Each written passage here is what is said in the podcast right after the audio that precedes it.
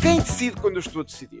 Quando uh, a Flor decidiu, vamos receber aqui o David no programa. E eu, ou quando eu decidi fazer um canal de YouTube, ou quando decidi vestir esta camisa e não outra, Hum. ou quando decidimos ir ao cinema em vez de ir ao teatro.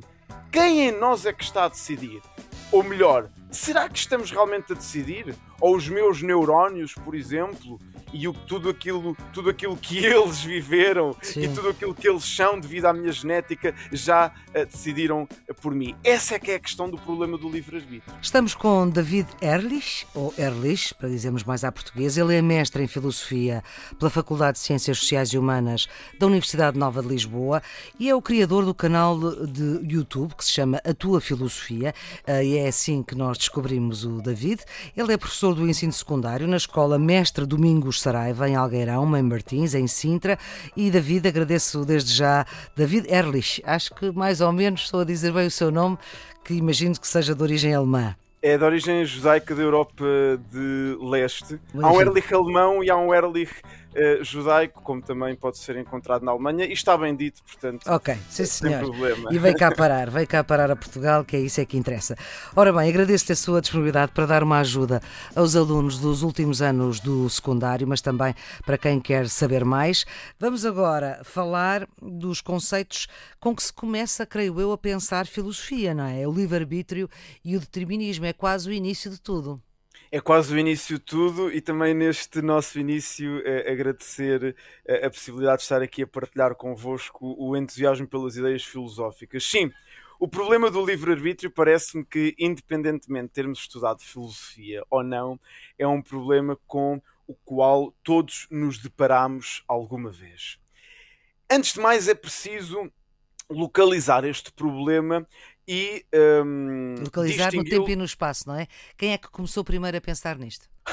Eu, eu quando diria localizar, é interessante ter pensado nisso. Eh, não diria no tempo e no espaço, porque aí seria difícil refletir sobre quem primeiramente eh, pensou nisto, embora em tudo o que- tudo o que é o pensamento filosófico, os gregos são os nossos pais fundadores. Sim. Mas diria localizá-lo conceptualmente, até porque eh, a as palavras são muito parecidas. Às vezes usamos a palavra liberdade para os dois problemas.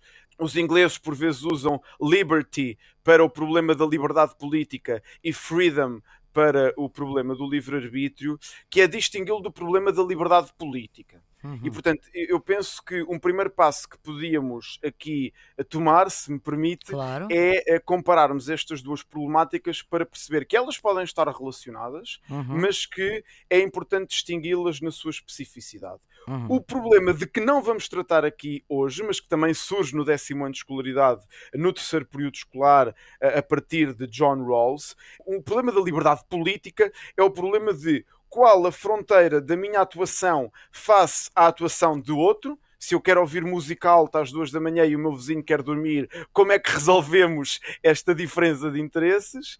E por outro lado, qual a fronteira entre a autoridade pública e a minha esfera de ação individual? Hum. Esse é o problema da liberdade política. O problema do livre-arbítrio, que é aquele que, eh, no qual Não é fazer tudo aquilo que se quer.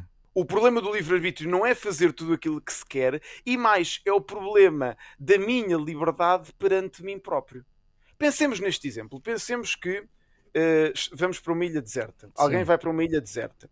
E nessa ilha deserta não tem mais, não há mais ninguém, só está essa pessoa, e não há nenhuma autoridade. Portanto, não se coloca o problema da liberdade política Uhum. mas coloca-se o problema do livre-arbítrio, isto é, quando a pessoa na ilha deserta decide ir eh, comer um ananás em vez de comer eh, uma toranja e decide eh, com uns paus de madeira construir uma jangada em vez de construir uma fogueira, será que a pessoa decidiu realmente? Ou será que tudo aquilo que a pessoa viveu e também o seu património genético e o modo como foi educada e as suas memórias fizeram com que aquela escolha não pudesse deixar de ser feita. E, portanto, uma boa maneira de pensarmos na distinção entre os dois problemas é que, enquanto que o problema da liberdade política só se coloca onde há comunidade e onde há Claro. autoridade pública, Pelo contrário, o problema do livre-arbítrio coloca-se perante o indivíduo um, considerado unitariamente, exatamente, porque é quem decide quando eu estou a decidir. Quando uh, a Flor decidiu, vamos receber aqui o David no programa e eu, ou quando eu decidi fazer um canal de YouTube, ou quando decidi vestir esta camisa e não outra, hum. ou quando decidimos ir ao cinema em vez de ir ao teatro, quem em nós é que está a decidir? Ou melhor, será que estamos realmente a decidir? Ou os meus neurónios, por exemplo, e o, tudo, aquilo, tudo aquilo que eles viveram Sim. e tudo aquilo que eles são devido à minha genética já uh, decidiram uh, por mim. Essa é que é a questão do problema do livre-arbítrio. Hum. É se temos esta faculdade chamada livre-arbítrio, se temos de que modo a temos, ou se pelo contrário ela é uma ilusão. Então, e qual é a resposta a essa questão? temos ou não temos? Uh, o, o, programa décimo ano, uh, o programa de filosofia é um programa muito interessante e aliás uh, até seria interessante que outros programas estivessem organizados deste modo, porque é um programa que é feito por ele... pessoas de filosofia, seguramente, não é? Não, não, mas não, apenas isso, é um programa que um, ehm, para todos os problemas enuncia várias perspectivas e mais do que dizer ao aluno, hum. ao estudante, em qual é que deve, uh, em, não diria acreditar, mas a qual é que deve racionalmente aderir.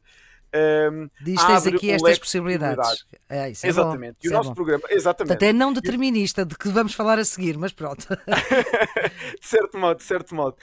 Um, existem três perspectivas de uh, resposta ao problema do livre-arbítrio. Três modos de pensar hum. o livre-arbítrio. Um, o, o, primeiro, e eu diria aquele que, em certo sentido, é o mais tradicional, é o libertismo. Hum. E o libertismo é incompatibilista, diz-nos o seguinte. Não, uma mesma ação não pode ser simultaneamente determinada e livre. Portanto, hum. se há determinismo na ação não há livre-arbítrio, e se há livre-arbítrio na ação, não há determinismo. Sendo incompatibilista, o libertismo é uma tese incompatibilista a favor do livre-arbítrio. Isto é, para o libertista, existe livre-arbítrio em algumas ações. Algumas ações são livres. Aquelas em que eu penso com maior profundidade, aquelas sobre as quais eu debruço maior reflexão, aquelas com as quais eu mais me comprometo, são decisões livres. Um dos grandes libertistas da história da filosofia é Kant.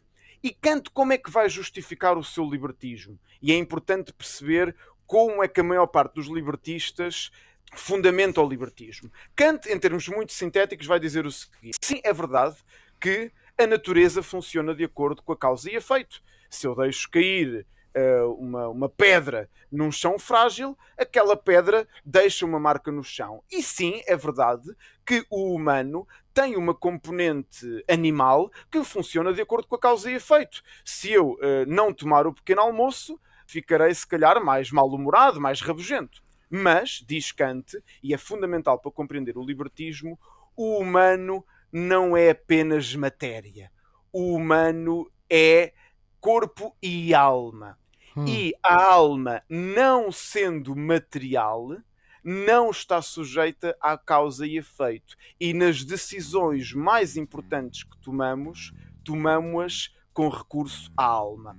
E, portanto, compreender o libertismo é compreender a tradição dualista que vem de Descartes e que tem em Kant um dos seus grandes representantes, apesar de Kant dizer que não é possível provar a existência da alma e a liberdade da vontade, é um dos postulados da razão prática, podemos apenas acreditar que existe. E portanto, o libertismo é a tese que diz: sim, temos livre-arbítrio, porque não somos só corpo o corpo está sujeito à causa e efeito, a alma não, e as decisões mais importantes são tomadas com a alma. E é interessante porque, mesmo no nosso vocabulário cotidiano, às vezes dizemos: epá, ele fez aquilo com alma, não é? Estamos Exatamente. a dizer: epá, ele decidiu aquilo livremente. Então, o libertismo é a tese de que existe livre-arbítrio. David Erlich, muito obrigada por esta uh, nossa conversa. O Serviço Público Bloco Notas está sempre em podcast para ouvir quando quiser.